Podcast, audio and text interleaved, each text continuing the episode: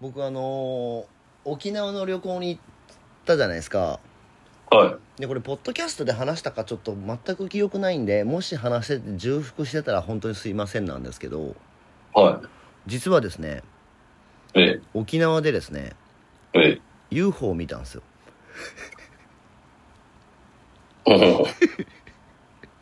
UFO を見たんですよえ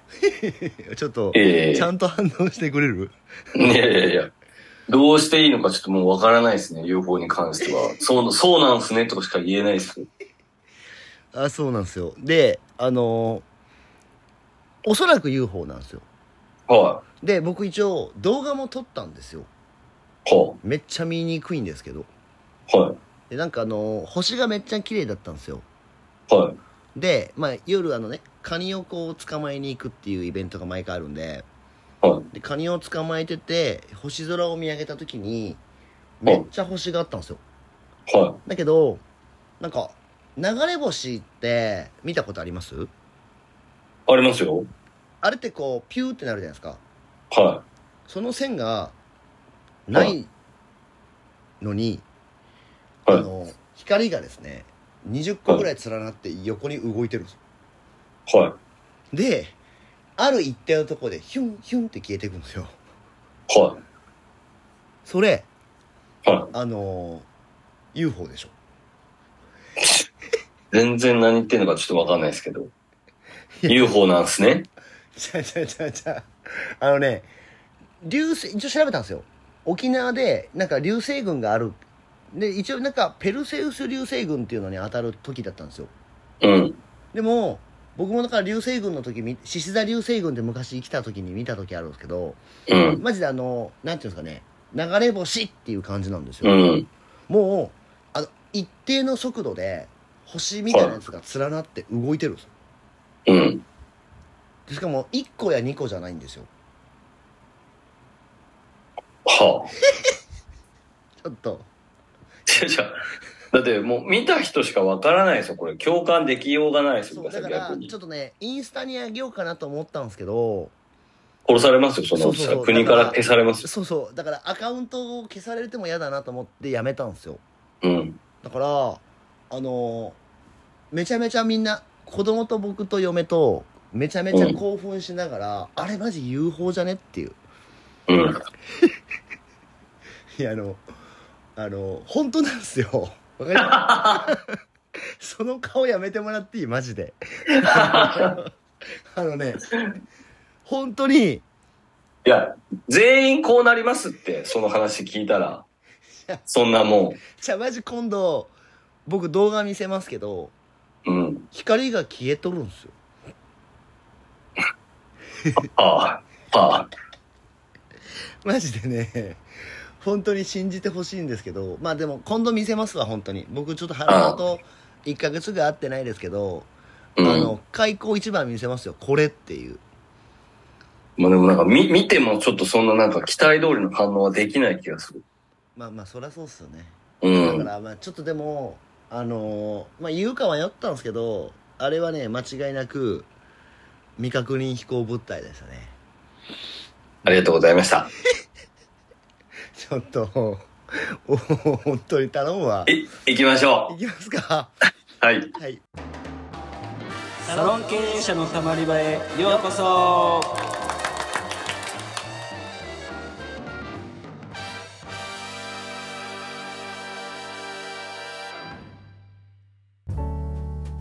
サロン経営者のたまり場は経営者のモヤモヤを吐き出してスッキリするだけで解決はしない番組ですお気軽にたまっていってください改めましてうかいです原です。今回はええっと今何月だ9月か、え9月9月の半ばですねえ。はい。今度ですねうん。 11月にですねはい。あの僕があのちょっとあのべやってる別ブランドシェービングエステのですね、はい。ソラナイトソンをですねええ。えっと新店舗を直営で出すことが決まったんですよおめでとうございます。で今度はちょっとねあの一風変わってですねは名古屋に直営店3店舗以上持ってるんですけどあ。うん。今度はですね横浜に出そうと思ってあら、ちょっと遠隔出店を珍しい。珍しい珍しいまあそうですね、うん。まあ、あちょっとたまたま縁がありましてあ、あのーまあ、原さんもご存知のですねはい。あの海猫美容室ああ、はい。古瀬先生がですねああ、あの、UFO 的な。そうですあの、はでこれがなんでこの話になったかっていうとい。ええ。原さんとあれ山本さんかななんかあの博多でなんかうんご飯会しましょうよみたいな感じの時に、おおはいはいはいはたまたま花さんがいたんですよい。いましたね。博多にうん、いましたいました。花さんがたまたま横だった時にその話をしててうん。でやれたらいいですねみたいな感じの話をしててはでそれをなんかまあ本当に僕やりたくなったんであ、うん、花さんと話を進めてたらうん。横浜のそのセンター北っていう、まあ、花さんが出してるアトリエサロンはい。の中で、えっと、ソラナイトソン横浜店をですねついにちゃんと正式にオープンすることが決まりましておお11月の1日を目指して一応オープンをすると結構早いですね。そうでなんかまあ僕4回ぐらいその横浜の区役所に行き、あはの図面から、えっと、いろんなものを提出して、まあついはいまあ、許可ね一応なんかこれで行きますっていうのがちゃんとこの前先週か正式に降りたんでい。はあの10月の2日に、えっと立ち会い検査したらもういつでもオープンできるっていうい。うーん。ただねあの、はいちょっと今回遠隔ではい一応オープンっていう感じなんで、あの、はい現状ねあの現地で働いてくれる人はまだ決まってないっていうああ、決まってないんですか決ままだ決まってないですねへえ。で一応なんかその店舗が、まあ、な現状ないんでうん。その写真とかもないんですよねああ、なるほどね。そうなんでとりあえずさっさとそれを作りつつうん。まあ求人活動もしつつで一応なんかいオープンから1ヶ月3ヶ月ぐらいは名古屋のスタッフを一応まあ送ってうん。立ち上げをしながらえっ、と求人かを、まあ、ちょっともう少し全力で頑張るっていう感じですうーん。でも一人関東の方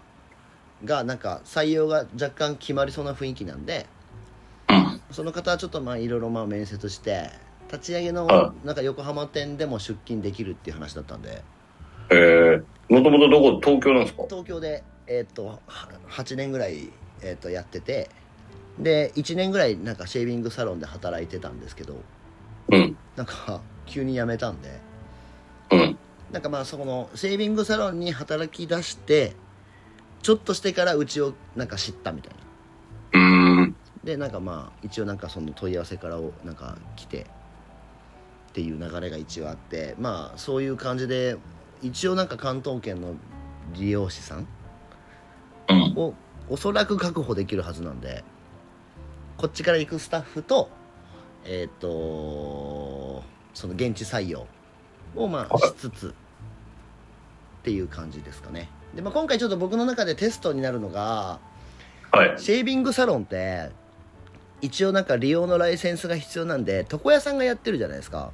はい。でうちのサロンも1個メンズサロンの中にまあレディースシェービングっていうのをやってるんですよはい。でそれがなんかまあちょっと違和感があるんじゃないのかなっていうことで僕は一回マンションで、えうんーっとやった方がいいんじゃないのかっていうのでまあ実際そこも仮説と検証でマンションでやってもマンションで来るっていうのが分かったんですけどこあれやってなかったのが美容室の中でうん。しっかりとシェービングっていうのを、えーっと作ってやった方がメンズサロンでやるよりもいいんじゃないのかなっていうのの、うんまあ仮説うん。が立ってでそれをちゃんとなんかあんまりなんかしっかりやってるところがまああんまり探してもなかったんで、はいはいはい。今度は美容室内でちゃんと利用所登録をして、えーと別運営でやったらなんかちゃんと行くんじゃないのかなっていうのをまあふ花さんのサロンでちょっとこうテストをさせてもらうっていうまあ一番いいっすよね。そうだからまあ女性が集まるところだからだからまあ変な話その美容室のお客さんもいてうん。でべ美容室でない別のお客さんも一応そのシェービングで集客できてみたいな感じになるとなんかまあメンズサロンでやってるよりはあの、うんこのお客さんのそのなんていうんですかね行き来みたいなのがうんうんうんうん。うちのサロンよりあるんじゃないのかなっていうはい。仮説をちょっとまあ自ら検証しに行こうかなと。うん。で今回ちょっとなんかまあ特殊なのがその美容登録はまあ花さんの方でしてるんですけどは利用の登録は僕の会社でしてるんですよい。なるほど。だからそれがなんかまあちゃんとそのなんていうんですかね洗面台の増設とかちゃんとできれば、うん。現行の美容室の空いてるスペースに、はい。まあ、そういった形で入れるっていうのがまあ横浜市はとりあえずできたんですようん。なんでまあそういった形でうまいこと寄生虫のように広がっていけることができたら面白いなっていうのの第1号店が11月オープンっていう感じですねいや、でも、うまくいくんじゃないですか明日とはもう集客だけってことですもんね。でも神奈川って集客結構来ますよね。 9来ると思いますでしかもなんかその、僕はあまりなんか2回しかまだ行ってないんですけどうん。そのセンター北っていうところが、まあ、割となんていうんですかね商業が施設がバチッとあってうん。なんか名古屋よりやっぱりちょっと栄えてる感があるんですよねまあ、千北っすね。あ行ったことありますないです。うん、なんかでも本当あの あのはその花さんのお店の横にもうなんか何でしたっけあの百貨店があってはい。そこの上に観覧車あるんですよああ、はいはいはいはい。なんかそれは聞いたことある。そうだからまあちょっとなんかあの街並みもすごく綺麗でなんかすごい人がいそうなエリアだなうーん。ただまあなんかその一角が、まあ、理容室とかいろんなものが入ってるなんかいやなんか横浜なだからか知らないですけど美容室とし、なんか理容室がむちゃくちゃあるエリア、まあ、多いっすよね。はいでもまあ逆にそういったいっぱい集まってるってことはあの戦えてるって話なんで成り立ってるってことですからねそう。成り立ってるって話なんでまあウェブ広告と、まあ、そのあたりをちゃんと駆使したら、まあいけるんちゃうかなっていうまあ、よっぽど大丈夫でしょう、神奈川は。そうなんですよだからまあで結局調べたらなんかまあまあ人いるんで、うん。はい、なんでちょっとそういったねあの次のアクションに進めそうなんでようやくあとはまあ人なはい何よりですね。あとは、じゃあ、本当に人がはいいれば。そうそうでねあの前前回のポッドキャストでまああの僕一応改めて聞き直してあのはブランク用の LP もちょっと今、はいもうできるんで、い。はあのその辺りでまあちょっとこう休職してる、まあ、利用師さんい。を、はい。まあ、ちょっと掘り起こしてええええ。あの日本のななんかまあねあの利用師さんをちょっと掘り起こしていけたら面白い展開できるんじゃないのかなっていうまあでも利用師で、まあ、なんかうまく、いってない人はみんな、辞めちゃうんすよね、多分。美利用師自体をもう辞めちゃう感じですよね。そうですね利用師自体を辞めちゃったりとか、まあ、あとやっぱりその結婚を機に辞めるって人が結構多いですね、うん、なるほどですはね。い、なんでまあ子育てが落ち着いたこの辺のタイミングでもう一回でもまあ髪の毛をなんか今からなんか切り直すって結構大変っていう考えてる人が結構意外にいると思うんでああその辺りをちょっとこう狙い撃ちしていくような感じでいこうかなとこれがね、うまくいったら全国に波及できますもんね。そうですだから、うんで結構だからそのなんか今までなんかそのダブルライセンスがないといけないって僕思ってたんですけどうん。美容室になんていうんですか僕が例えばちゃんとそのまあ合同会社っていうところの方でちゃんとその保健所登録を取ればその、うん要はやりたいオーナーさんが美容のライセンスしかなくてもできるんでああ、そうなんですね。そうだからうちの会社が別で入るっていうふうになれば利用のライセンス持ってなくても僕が持ってるんで僕の会社、うんはい、その僕の会社が持ってるんでそれでねちょっとなんか店舗が作れるっていうのも一個検証でできたんであとはまあ働く人さえちゃんといれば